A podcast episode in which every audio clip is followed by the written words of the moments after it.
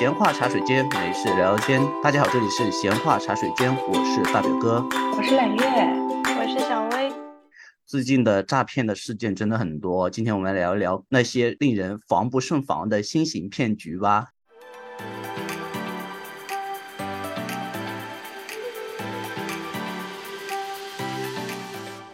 先开头问一个问题，大家知道国家的反欺诈电话是多少吗？不知道是多少？不知道，好像是幺二三八幺吧？你自己也不知道？幺二三八幺诈骗早知道，不是直接打幺幺零吗？幺幺零吗？不，不是，不是的，不是的，还有九六幺幺零。反诈预警电话，因为我之前有收到过那种公安局打来的电话，是说我的那个手机收到过诈骗的短信，然后他就会电话过来提醒你一下什么的。但是我每次不认识的号码我都不接，然后有一次挂了好几次之后，那个公安人员就非常严肃的跟我说：“你要记住这个号码，以后这个号码打过来你不要挂断，我们有事找你。”就他要过来很严肃的教育你一下，说你最近是不是收到什么短信？他说是诈骗，你不要理会，然后就会问你几个问题。所以你的意思是有几个陌生电话是国家反诈中心打给你的，提醒你是吗？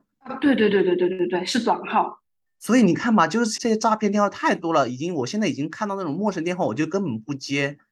就上次我也是碰到一个事情，很糟心，就明明是一个很正常的电话，因为我没见过这个电话，就不敢接。后来想起好像最近有点事情，然后我就回拨过去，才知道这个事情。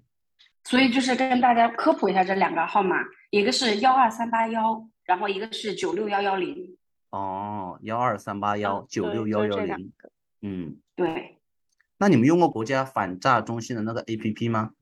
没有哎，我下了，但是我一直没用。那个我没有下，但是我看了很多的文章，就是说那个 app 还挺屌的。对呀，我妈妈跟我最近跟我说要我安装，我说妈妈，国外用不了这个 app。之前 之前还有个段子，就是说有一个大爷，然后这个 app 提示他说他收到了诈骗短信，然后大爷就回访了幺幺零还是幺幺零来找了这个大爷，我记不太清。然后大爷说：“我怎么可能接到了诈骗电话呢？”他说：“是我儿子打来的。”然后公安局就顺着这条线索一锅端了，他儿子就是诈骗犯。亲爹。OK。啊，我们今天之所以聊这个话题啊，是因为最近啊，我不知道大家有没有听说，大概是八九月份的消息，呃，台湾艺人周渝民，就是那个当时很火的那个仔仔，他就被诈骗了，被欺骗大概是三千多万新台币，约合人民币多少？这个汇率我也不太懂，除以五吧，除以五大概也是六百六七百万，对，七百多万人民币的样子。这个事情大概是这样子，他们这种艺人都会有比较相熟的那种保险经纪人，你知道吗？嗯，是干嘛的？就是会帮你去购买一些商业保险以及那种储蓄型的保险或基金。我相信很多现在朋友为了理财都会找这样的人。嗯，基本上我们找这样的人出发点都是基于你比较熟悉的朋友啊、啊同学呀或亲人亲朋之类的，对吧？因为很少会直接找陌生人做你的保险经纪嘛，都是朋友之间相互推的。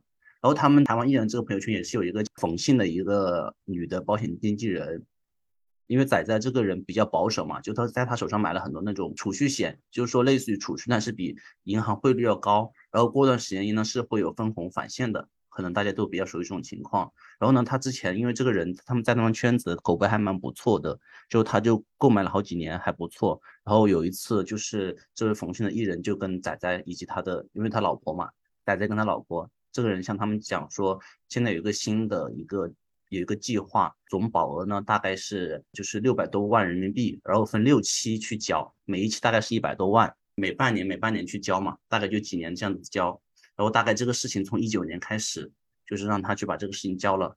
但是呢，现在有一个事情可能大家要注意，就是很多保险经纪人其实在帮你缴纳这个保费的时候，你一定要查清楚他到底是这个保险公司本身呢。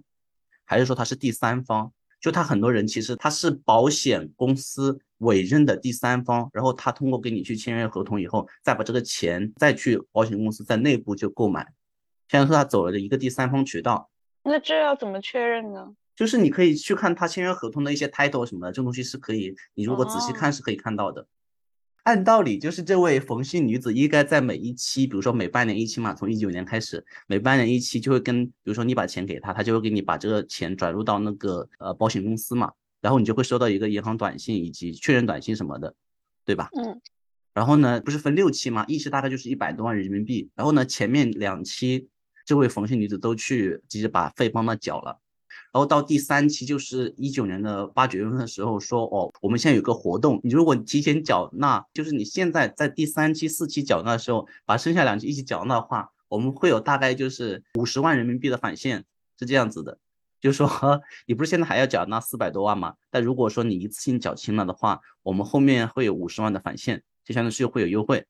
其实你这个时候，如果你你不相信的话，你其实大可以去那个保险公司去查。如果没有这个活动，其实你基本上可以有个预警。但是因为他们一直帮他搞这个事情嘛，他就很放心的说：“好，那好，我就把三期、四期、五期、六期的这四期全部给你。”然后到了次年，他就开始，因为这个东西他是提前缴的嘛，到次年半年以后，他就一直收到那个保险公司的催缴短信，说：“哦，你没有缴费，没有缴费。”后来收了好几次以后，他就去问那个红姓女子，那个女子说：“哦，是因为保险公司的系统账户出了问题，他会帮忙处理的。”然后就来回这样撕扯，撕扯了又半年多，等到了今年初才去保险公司再去问，发现其实那个人直接把这个现金拿走就自己去用了，就这样子的一个事情。哦，所以其实这个保单其实也是存在的。对对，只是从第三期之后就没有了。我搜了一下，其实他前面两期不是交给经纪人，是让他们以汇款的方式缴纳保费。那汇款就是有 title 嘛，毕竟明星也不傻。然后是之后跟他讲说，呃，你一直汇款可能会被查税，然后可能会被认为是洗钱。然后你预缴，你用现金付给我的话是预缴啊，然后还有别的折扣什么什么的。所以他最后是前面两期汇款之后变成了缴付现金，然后把后面四期都缴了。然后因为又是提前收钱，所以他也没有办法去找保险公司去核对。我我觉得这种诈骗方式啊，就是怎么说还是不可胜防。就是刚刚说的这个经纪人在娱乐圈他是有一定口碑的，就是 这这种时候你就很难防了，因为有的时候哎其他人是傻子嘛，就是大家这种口耳相传的人都会比较信任。而且这个这个人其实我觉得本身来说，这个骗术虽然这个方法比较绕，但是我觉得这个骗子本人就是这个冯姓的女子，我觉得。不甚高明，为什么他自己在那里做生意做得好好的，非要自断前程去骗这个钱？这个东窗事发以后，他第一要承担相应的那个法律责任，第二是他基本上在这个业内基本上就口碑就没了嘛，就为了这几百万，还没抓到呀？我我觉得这种就是为了做局。他手里我看到那个新闻是说，还有其他的艺人也在这边有这样的情况。算一笔账啊，他可能前面花了五年把自己口碑打造出来。本来他在做这个事情的时候也是有收入的，不是说他一直就没有收入。然后口碑做到一定的阶段，他想要跑，比如说跑去国外，就一次性，他这样一次性收缴那个周渝民这边大概折合人民币是八百万，他是能骗五个，就是四千万，就写四千万潜逃啊，就一笔一锤子买卖，五年的积累。就并没有想要慢慢的割韭菜，就是一锤子搞完他就跑了。呃，是的，我觉得这种人也蛮狠的。哦，我觉得倒是有另外一种可能性。嗯，什么？就大家不知道了不了解庞氏骗局？这主要是指，就是我通过不停的骗更多人入局，然后用这个钱再去偿还之前别的债务。嗯，所以我猜测他可能这边有两点，就第一点是他可能在别的地方有资金缺口，需要这边比如说周渝民啊或别的。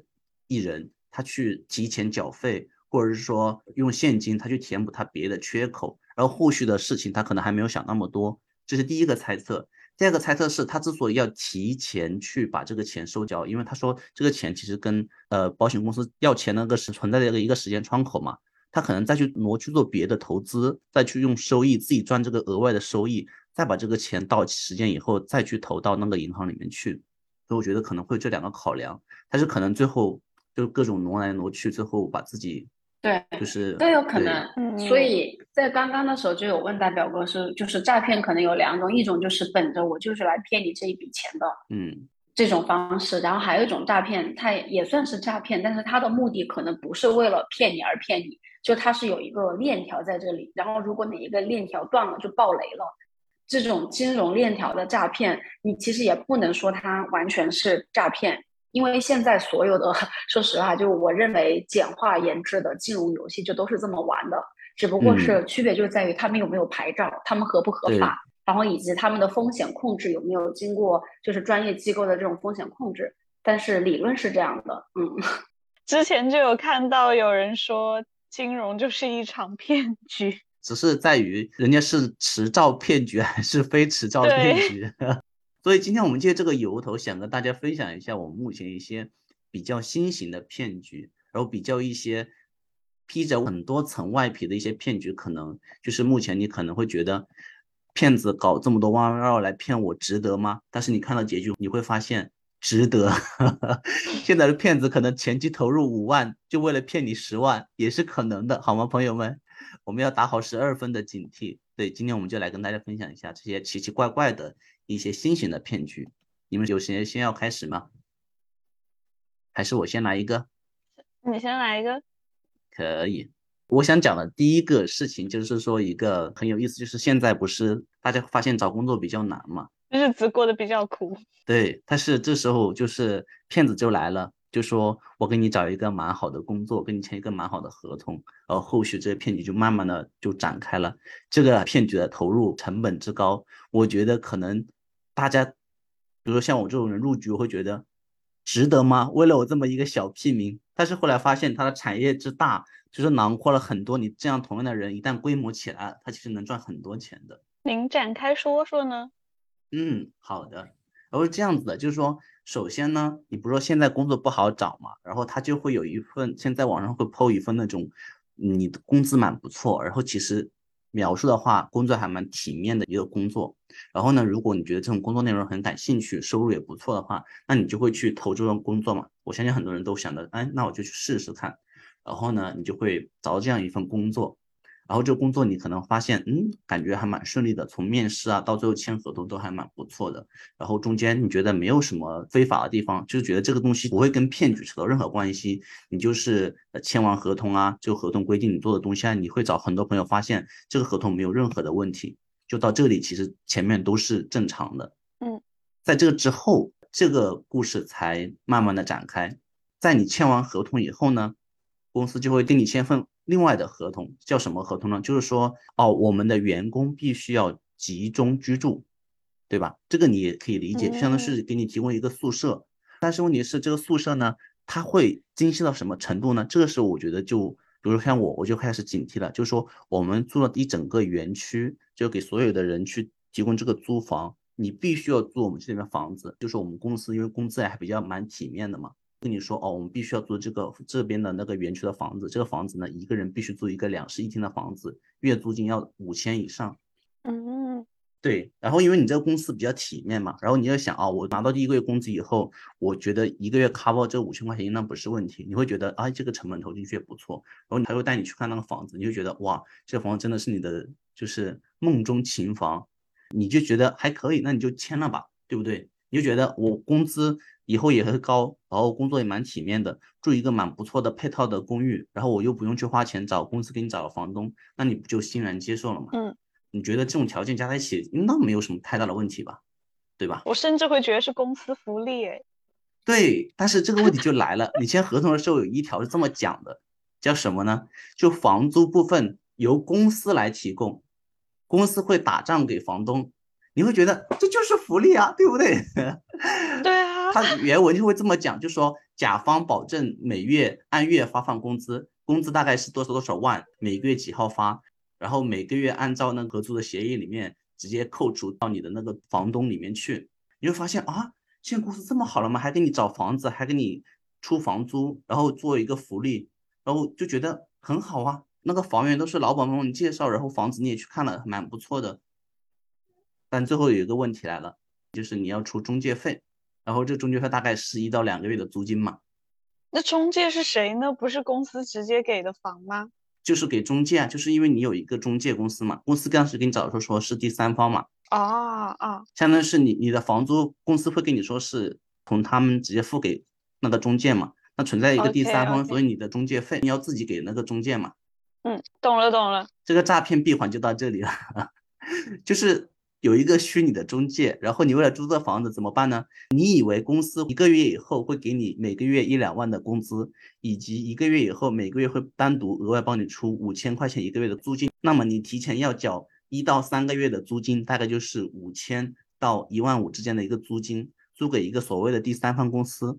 到这里你觉得没有问题啊？因为我跟公司签了合同，然后我跟公司又签了一个租房的合同，那这个工资就直接。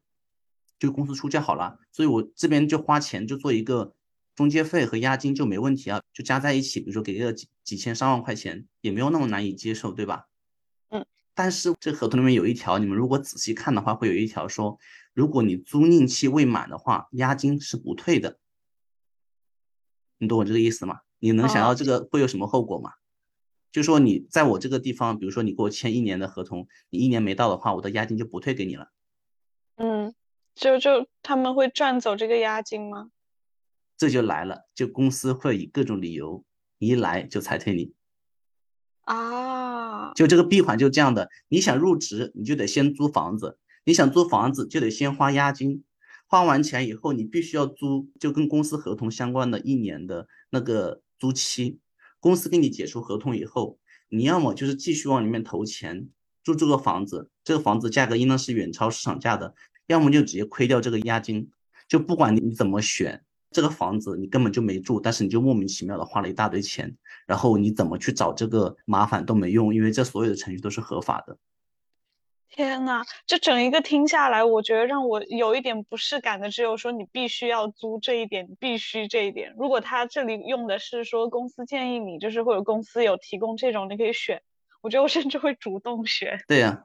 最近这个事情已经严重到什么程度？其实这个事情我其实没有讲具体的地方，其实就在杭州，就是很多互联网新兴公司就这样子的，就是那种以这个互联网公司的那个名义，然后给你一到两万的月薪，然后让你租房子。然后这个事情有多大的呢？就是有好几个微信群哦，都是满员的在为这个事情维权。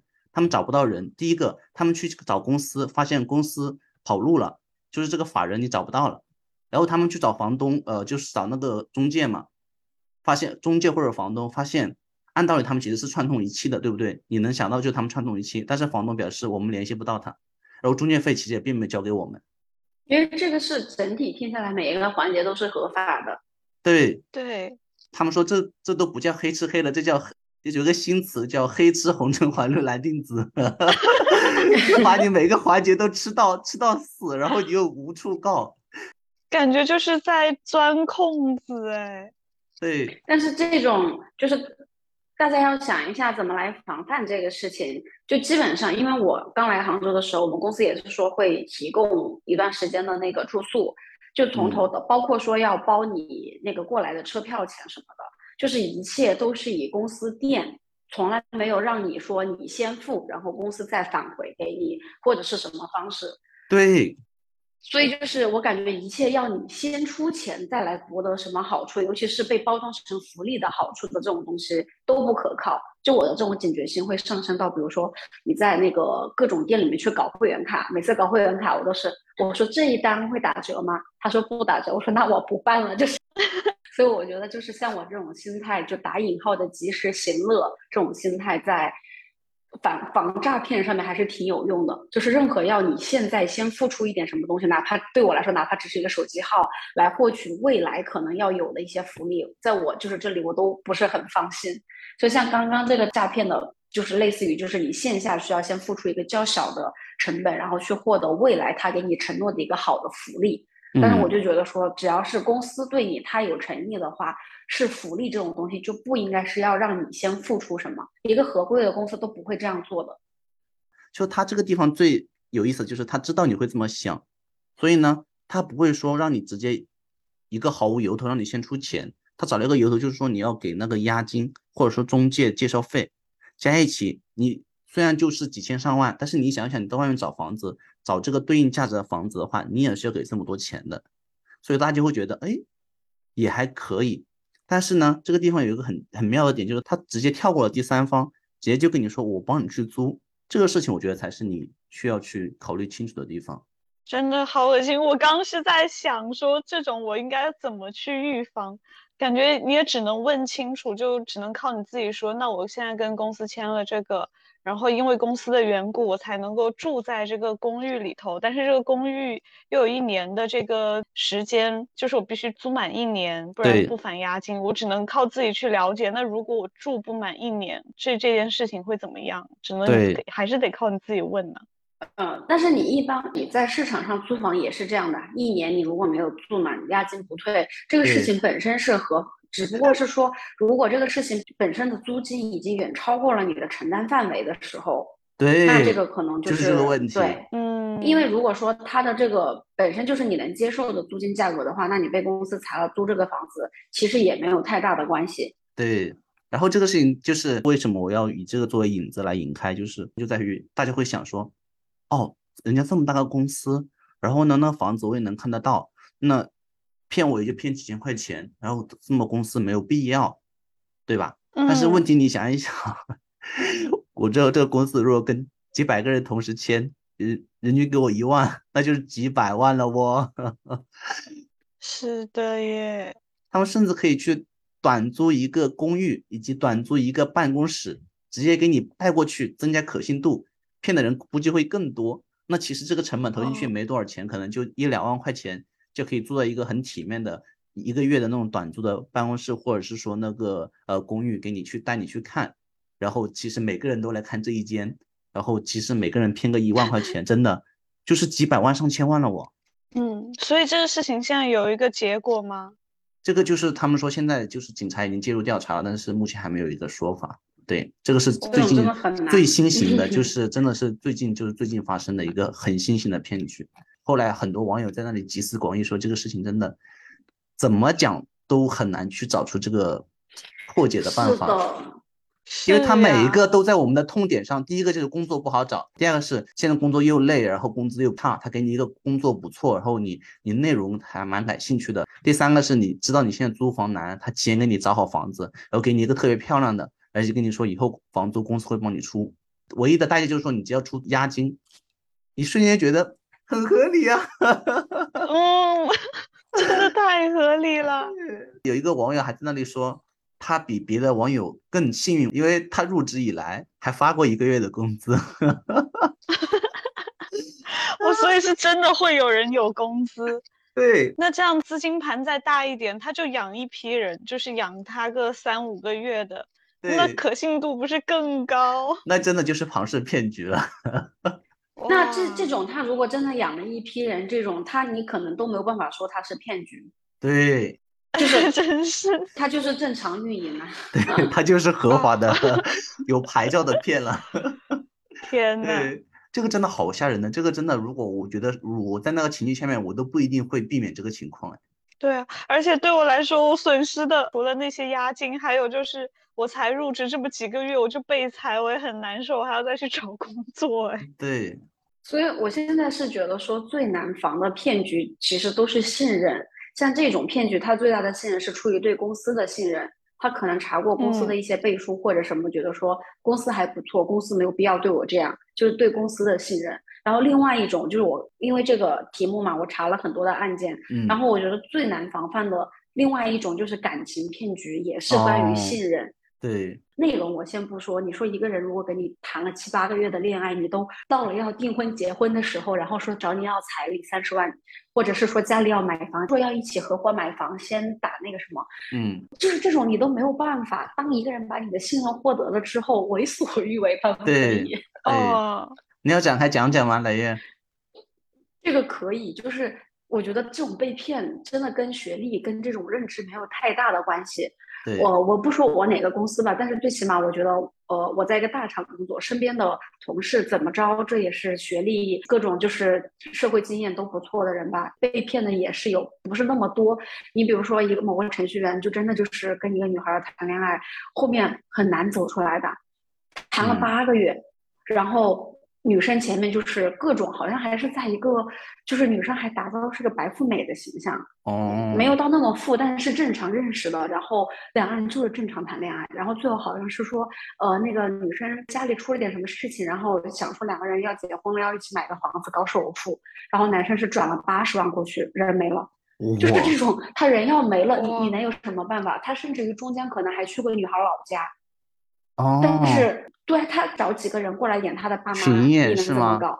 对啊哦，对啊，他最后人消失了，你能怎么搞？我在抖音上看这种段子，我还觉得是这个假的，没想到真的是艺术来源于生活。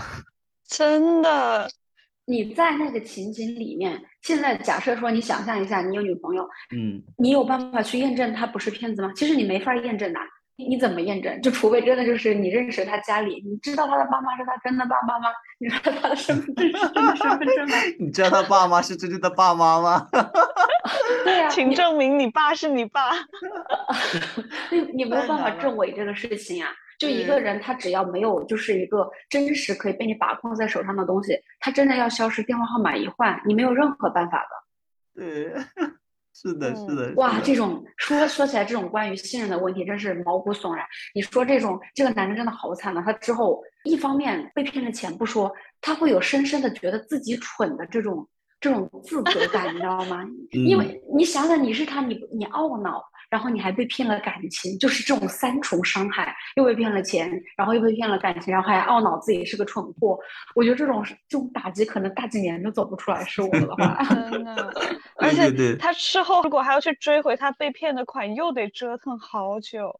这种基本上就是很难找回来了，因为他不会有那个人任何信息。这个地方就是这样子，一旦你被欺骗了，这个钱这个去处一旦不可追以后，其实这个钱很难再追回来了。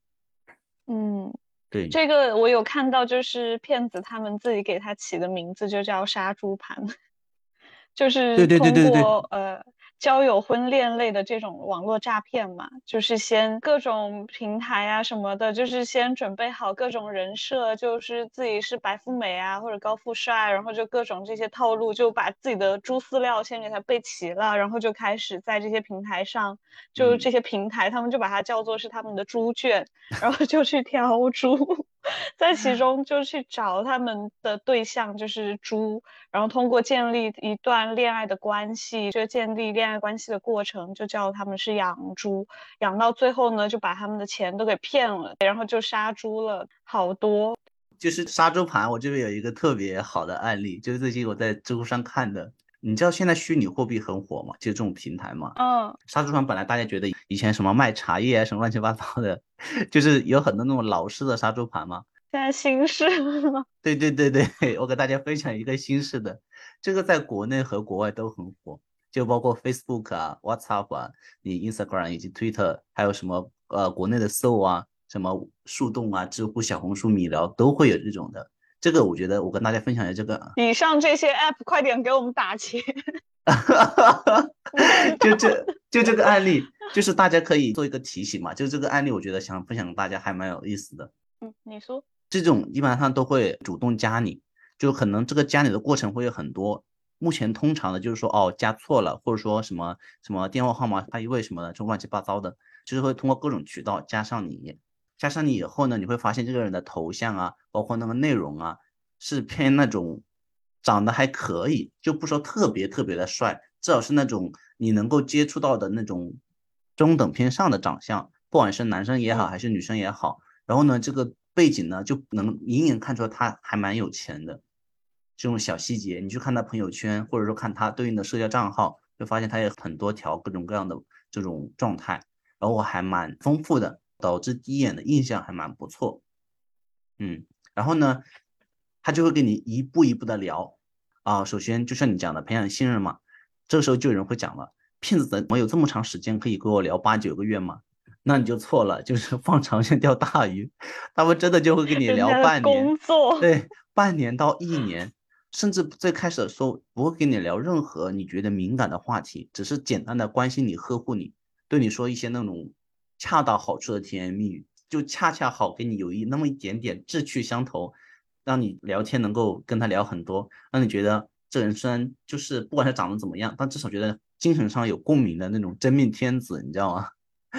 就是他们会有一个专业的那种创作团队在后面。就如果你喜欢文艺，他会给你各种话本，就是讲文艺的；你喜欢成熟，他会跟你聊一些人生理想，然后就那种乱七八糟的都会跟你有，他们都会有那个一些剧本的。然后呢，在前期聊天的过程中间，他会透露自己做的工作，然后呢，这边就大概总结了，因为这个人就是在来自于知乎嘛，这个人大概总结了一个就是这些骗子的人设，就是大概就是那么有六点，我跟大家讲一下，如果大家碰到了，可能要 要稍微谨慎一点。第一种就是年纪一般不会太小，为什么？因为太小的话，到时候出现他有这种大额的交易，你会觉得怀疑。所以大概三十到三十五岁之间是大表哥这个这个年龄段。第二个就是从他的那个社交软件上面，他会有一份相对比较体面的工作。很多人都会做什么什么医疗啊，或者是销售啊，或者是金融这种东西的。但是呢，偶尔会做一些什么炒股啊，或者是虚拟币这种短期收益的零花钱，就会说他会自己在那里说明。第三个呢就是说自己啊，我就是白手起家，然后会发这种状态说跟父母在一起的，然后就这里有两种情况，一种是父母就是农村的呀什么的，就靠自己白手起家，就创业艰难，营造一种自己不想去找那种白富美，或者说不想啊去直接去不劳而获的那种状态，这是第一种情况。第二种情况是可能是家里父母有一点点小钱，在那个二三线城市做生意，然后呢。低调的透露他父母的财产，但是呢，又在朋友圈会营造一种我不想靠我父母去赚钱，然后想自己靠自己来赚钱这种状态，就是不管是哪一种啦，就是营造一种他想自己自力更生，然后想踏实过日子。对对对对对对。然后第四个就是说，呃，有一个很深情的前任，或者说离离异的那种，因为你年纪也不小了嘛，你要说你从来没谈过恋爱是不太可能的，所以你会营造一种自己深情的人设。然后第五个就是说会说你自己事业有成有房有车，这个是标配了已经是，然后就是希望就就是遇到一个美好的他。第六个就是说，因为以上种种的这种背景交代，你会给自己打造出一个就是极其渴望有一个比较幸福的两性关系，就不说一家了，就会这个东西。然后呢，通过这种种种东西让你跟你聊天，聊各种针对你的各种的。性格跟你聊各种天，聊聊聊，大概跟你聊至少要三到五个月以上，才会慢慢跟你说哦，我现在有做一些啊零花钱的交易。实际上这个什么是怎么交易呢？就是一些数字货币的一些交易平台。然后呢，最开始他不会让你投钱的，他会把一些数字平台的那些链接发给你，说哦是这样子的。他说，亲亲宝贝，今天我可能比较忙，你可以帮我把这个账户里的钱投进去哪一个币？帮我操作一下，我把账号密码告诉你，然后你可以帮我投进去嘛？投进去以后，然后你帮我监督一下，大概在多久以后几点几点就就是可以取出来了，就这样子，他会交代你这些东西，然后他就说自己没有空，就让你亲自体验一下这个钱赚的有多容易。对对，而且最好笑的是他自己。明明没有空，但是他把这些详细的攻略都发给你，让你去赚钱。然后其实 他在那边其实可以自己做，他就不就告诉你啊，你可以去试一下，然后就把这个网站发给你，然后你进去以后自己去投，自己去搞，帮他操作一下，你就会轻易的发现，我投个，比如说他让你投五万，就一天就可以赚一万的这种，类似于这种至少百分之二十以上的收益这种哦。然后你就发现里面那个网站有的有些是微信小程序啊，有的是直接是网页嘛。就什么都有，就是那种蛮正规的网页。就你可能不熟悉那些虚拟币炒炒虚拟币的，就会发现就被唬到，就觉得里面很正规。它里面真的，我可以给大家发一下这种这种诈骗的，你看一下这个是不是很正规？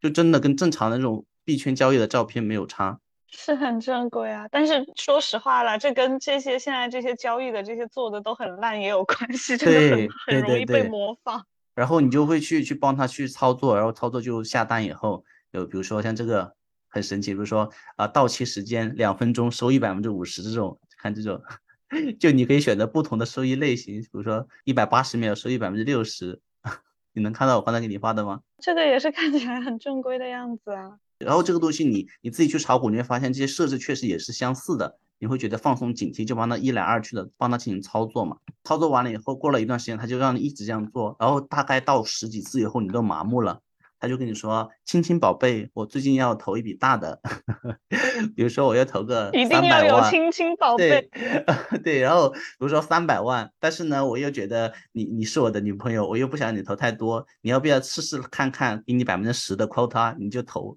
三十万，就是。”就跟你说，你试试看嘛，就是你自己看了这么多次，你就会觉得要不要来拿。然后他说，当天不是刚才有一百二十秒、一百六十秒就可以赚百分之五十、百分之六十嘛？嗯，就跟你说啊，你要不要过来试一下？然然后就跟你说没有钱的话，你就找你亲戚借，找花呗借什么的，因为这个东西很快就能出那个收益嘛。你就算去花呗去借，你然后再还，你也是赚的嘛，因为这个收益非常的大，以及它那个套现的时间特别的短。然后如果你不想的话，他就开始 PUA 你说他为你付出这么多，我们一起聊了七八个月呀，你自己这么不争气，就有赚钱的机会你自己不来，或者说你为什么不信任他？像蓝月刚才讲的，就说你就是这个信任不值钱吗？你心一横投进去以后，第二天微信就把你拉黑了，就这种这样子的。这也是挺难防的。这个我跟你讲，我我看到那个十方警方他们有总结了一套杀猪盘的这种一天怎么跟你聊，嗯，就是前期怎么去获取你的信任嘛。首先它是有时间表的，它每个小时都已经标好了，所以一个人才可以聊那么多。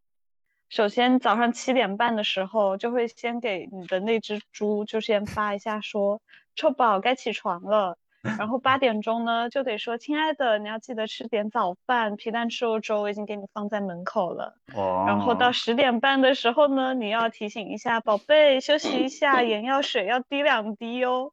就整一个就是很 暖男的那种路线。然后到中饭的时候，又要再跟他讲说，要开始有一点那种树他的霸总人人设，就。乖乖把你的饭菜给我发过来，让我检查看看你有没有吃蔬菜。然后到下午，温柔小猫咪，时而霸道总裁附身，对，这个人设。然后又过一会儿吃完饭，然后又要提醒他，好，现在闭眼午睡，有没有很霸总？是不是很多女生吃这一套？然后到四点的时候要提醒他，宝宝还有一个小时下班，我要记得给我语音哦。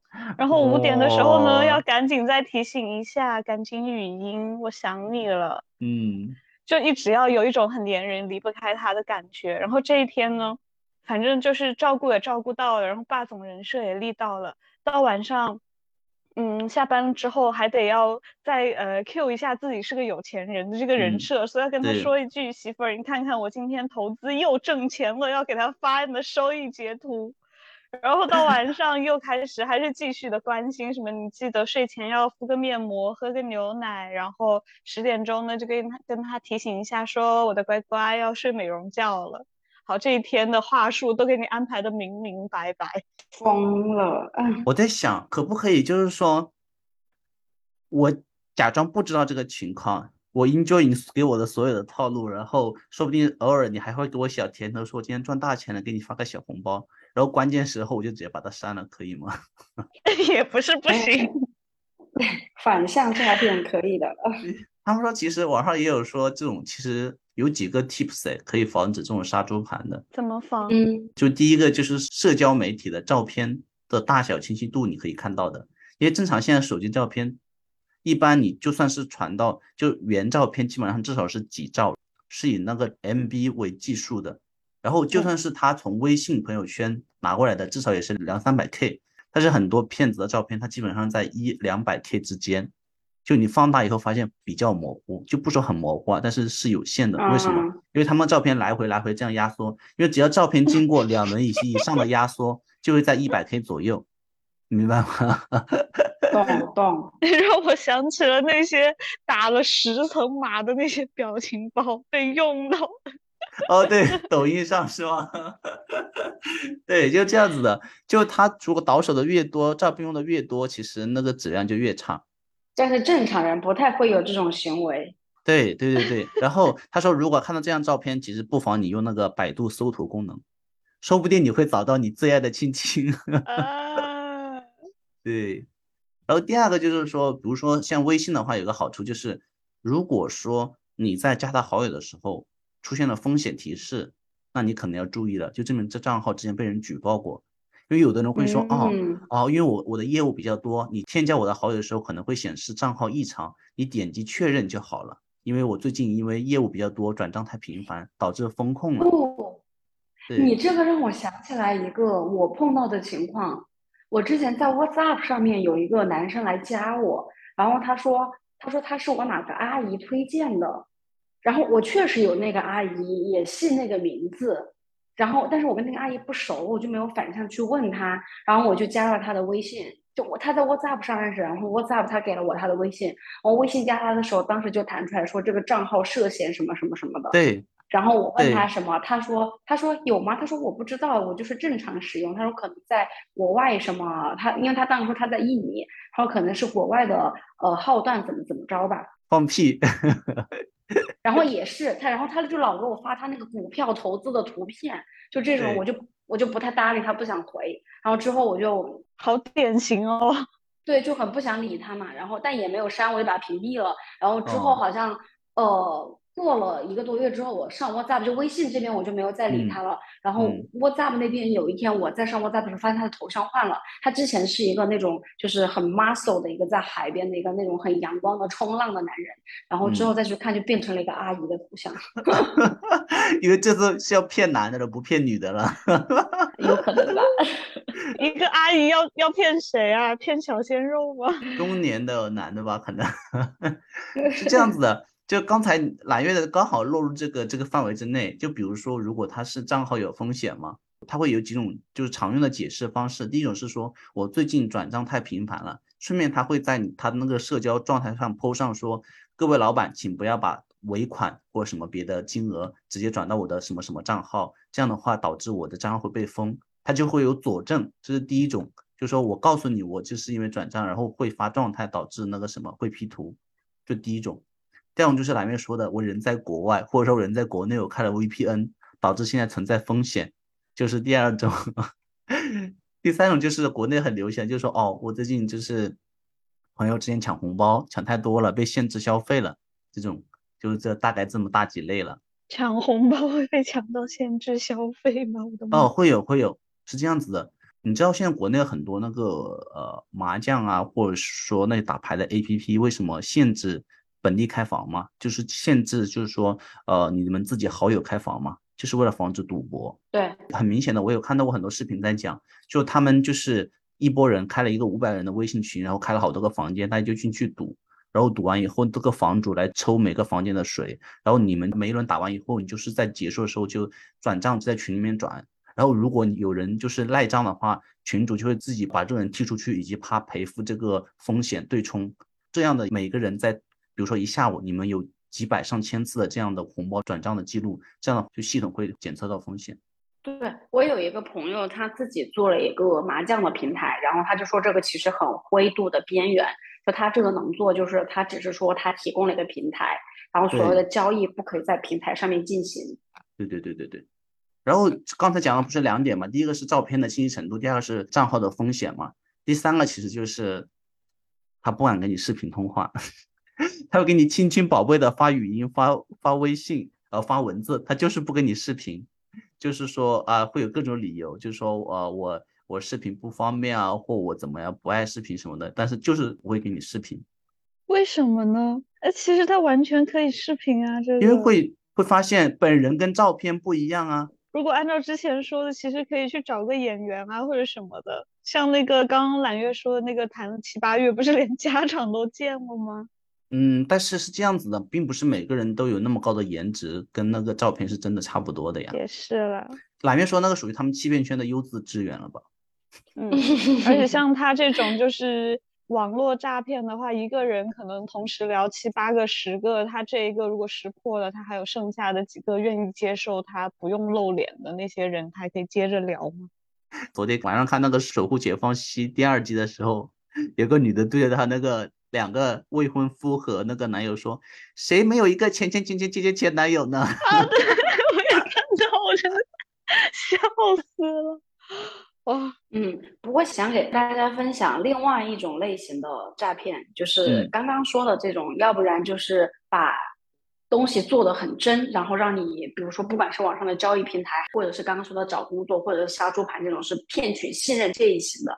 然后现在其实还有另外一种诈骗案件很火的，就是冒充执法机关的人员。嗯，我上个月吧还看到了一个真实的案件，就说一个去新加坡读研的留学生，然后被一个冒充中国官员的骗子骗了一百多万人民币，这里面还包括了他父母的养老金。哇，他他好像是拿他拿的好像是 NUS 的 offer，你说这智商差吗？不差的哟，二十四岁，就是他刚到那边的第二天就收到了，就新加坡号码都加六五开头嘛，他收到了那个加六五，说是卫生部的官员的电话。哦，跟听众朋友科普一下，加六五是新加坡的区号，但是一般说实话，国内区号是加八六嘛，但是你在国内是一般是收不到加八六的那个电话的。如果你在国内收到加八六，那就一般是诈骗电话了。对你继续讲。嗯，然后这个里面就是先首先我简化一下情节，那个新加坡的号码打给他说收到了中国这边打来的电话，需要他协助调查，然后号码就被接向了中国那边的公安，中国的公安呢给他进行了视频通话。还穿了警服，然后还给他发了警徽的照片，然后并且我看到了这个截图，还给他发了那个什么广东省惠州市公安局什么事件接报回执单，就是有板有眼的一套，还有公章这种东西。然后最后就是他半信半疑嘛，就跟他们说，好像是说他们在国内说他这个账号涉嫌洗钱怎么的，要让他先转一笔钱。然后他转了一笔钱之后，后面又是各种说保护他的人身安全，然后还让他去住去了一个什么一个酒店，给他开了一个房，让他住去了酒店，让他配合调查，然后各种就是说什么要，反正就是一直各种原因去找他要钱。然后他中间也问过，他说他可不可以登录学校的邮箱，他说不行，就说你目前会被那些骗子监控到，人身可能会有安全，然后可能会被监控到你的别的行踪，就不让他跟外界联系。他之后有把他的那个聊天截图给那个。呃，爆出来，就比如说这里，他我念一段，他说我可不可以登录学校的邮箱，这样可以看到通知。然后那个人说。目前不行，他说，因为你登录了就知道你在哪里登录了，会有登录位置。他说，那我可不可以委托你们查看邮箱？他说，有什么这么重要的吗？然后他说，他学校有点事情，他说领导会帮你交代好学校的事情，因为前面也有新加坡的号码过来沟通过嘛。反正最后，最后他自己转过钱去，转了十三万新币。不仅这样，因为他当时在那个小房间里面嘛，然后公安机关会说，你拿着你的护照拍一张照片给我们看，就证明说你是这个人嘛，不是老有这种嘛。他拍过了之后。骗子转手把这个照片又发给了他在国内的父母，说他被绑架了，然后去找他的父母要绑架勒索费。天然后说他的父母觉得不对，就骗两头，然后觉得两头都不对劲，他父母最后报了案，才那个这个事情才暴露出来。然后暴露出来之后，这个学生他已经在那个小房间里面好像待了待了七天还是两个星期来着，最后钱也没有找回来，目前还没有找回来。这种其实就跟国内不一样，这种就是不是利用说你对于那贪念，是属于利用信息不对称了。就你刚到异国他乡，然后很多信息你不知道。对，比如说在某一个地区你接不到以这个地区为开头的电话的，这个是一般就是诈骗电话。就你在新加坡接不到以加六五，因为一般本地的电话是不会给你额外加个加六五的。这是第一个，第二个就是很多那个你刚来，可能很多机构打电话，你都半信半疑嘛，因为你要办很多手续。是的，对，就是这种，我觉得大家不要觉得说听起来好像很无脑。我之前回国了之后，还帮一个朋友联系过新加坡那边，就提供一些新加坡警方的信息。为什么？嗯，具体是我朋友的朋友，北大的金融系的研究生，这学历可以吧？一样的，在新加坡据说是被骗了八十万还是一百万。然后各种要去找钱，然后他之后就是有点 PTSD，真的警方在帮他调查，他又怕警方是假的，就当时有找我去看，说这个警方到底是不是真的，怎么能查信息这种。然后包括我们公司前阵子也有一个类似的案件，是在国内，那个骗子真的也好牛逼，就是因为你人在那个时候，他一环扣一环，你整个节奏被他带进去之后，你没有办法抽出你的思绪去考虑，然后他会一直 push 你。他好像是到了公司就接到一个电话，然后说也是说洗钱，然后说要他去到一个什么样的地方，那个接电话才可以。嗯，你肯定不信，但是你不信的时候，他会提供各种各样的证据，比如说警徽刚刚说的，比如说视频通话，让你看到他在警察局怎么怎么的，然后让你到了一个地方，又说你现在这台手机不行，你要去旁边买一台手机。就现在我们听起来都觉得脑子有泡，就你一个。这么有社会经验的工作了多少年的人，然后别人跟你说你要去旁边买一台手机，然后要装一个什么软件才可以，你觉得脑子有泡才会信。但是那个人，我们是那个受骗的当事人自己写的这个稿子，就是他说，当时你在那个境地里面，你根本想不到这么多，因为他会一直催你，然后你在那个里面就是会被带着走，你跳不出来。他最后好像是因为要停在一个车库的旁边，什么什么的，然后打电话的时候没有信号，就准备转账的时候信号不好。然后刚刚不是说到了反诈 APP 吗？应该这个东西还是很灵敏的，他装了。然后当时那个警警察局就打电话，马上打来了公司，然后公司同事说他刚刚好像出去了，然后警方就瞬间在定位他的手机，在他网络不好的时候找到了他。所以他最后是以一个过来人的心态自己描述的这个这个事情。万幸。他说现在回过头他来写，都觉得自己是智障吗？会被这样骗啊？但是在当时，他真的就是一步一步被陷在那个里头。因为他从最开始他可信的一个步骤进去以后，后面他再不可信，你也会觉得也会去合理化这个过程，你知道吗？你虽然回头看很很无理，但是当时你前面已经信了那么多可信的，后面再来一个不可信的，你会内心会尝试去说服自己。其实这种可以说就是你自己。你接到这个电话之后，你不确定，你可以亲自再去自己去找那官方的电话，你打电话过去问一下他们是不是有这件事情。对对对对，这里我跟你大家讲一下，就是我其实关于这个刚才新加坡这个事情，我其实有吃瓜在第一线过。就今年年初的时候，我搬到新的这个住住的小区的时候，就是有一天早上我在家，最近我不是居家工作嘛，然后我就听到隔壁有一个女生在我们那栋楼的门口在那里哭着跟男朋友打电话。就是他好像有，就是被这种电信诈骗了。我不是刻意在听墙角跟，因为我刚好在那边泡咖啡，然后早上想就是放松一下眼睛嘛，然后我就听他讲，我就没有抽开，我就听完了。就大概的意思就是说，他接到一个新加坡官方的电话，大使馆还是什么警方的电话，说什么什么他有。发生了什么事情要去那个转钱，然后他就真的去把那个钱转了。他所幸那个转的钱不多。然后呢，像刚才小薇讲的一样，就幸亏他碰到这种事情，真的是两个事情。第一个事情是你无论发生这么狠的事情以后，你最好就找个五分钟让自己冷静下来，就说哦，这事情我知道了，你可以给我一点时间处理吗？就说给自己五到十分钟去思考。因为这个电话如果一旦紧急的话，他们会再打过来，或者说你再可以回打的。这就到我们第二个点，就是你可以在这五到十分钟之内，第一先捋清这个思维，第二的话，就是你会去把这些电话，把这些他说的那个渠道，官方打电话去查证。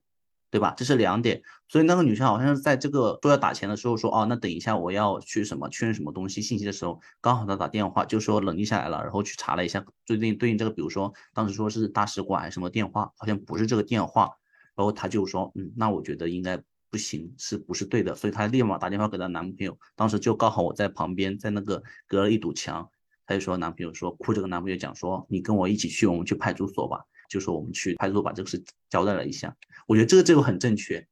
是的，这种很多时候都是你当下那个紧张害怕的情绪，其实会压住你的理智。对，这个其实我想要跟大家分享一下，就是。呃，怎么讲？因为刚刚说到你要冷静下来，但是其实很多的电话当下它是不会让你挂断的，它会有各种各样恐吓的东西，或者是威胁什么之类的，不让你挂断。但是这里其实我一直有一个底层的想法，就是如果你真的没有犯罪，你要相信国家是不会，或者是执法机关不会以任何只是因为你推迟了半个小时回他，就真的给你定什么罪，或者就是不会有这么无理的事情的。所以哪怕是真的执法机关。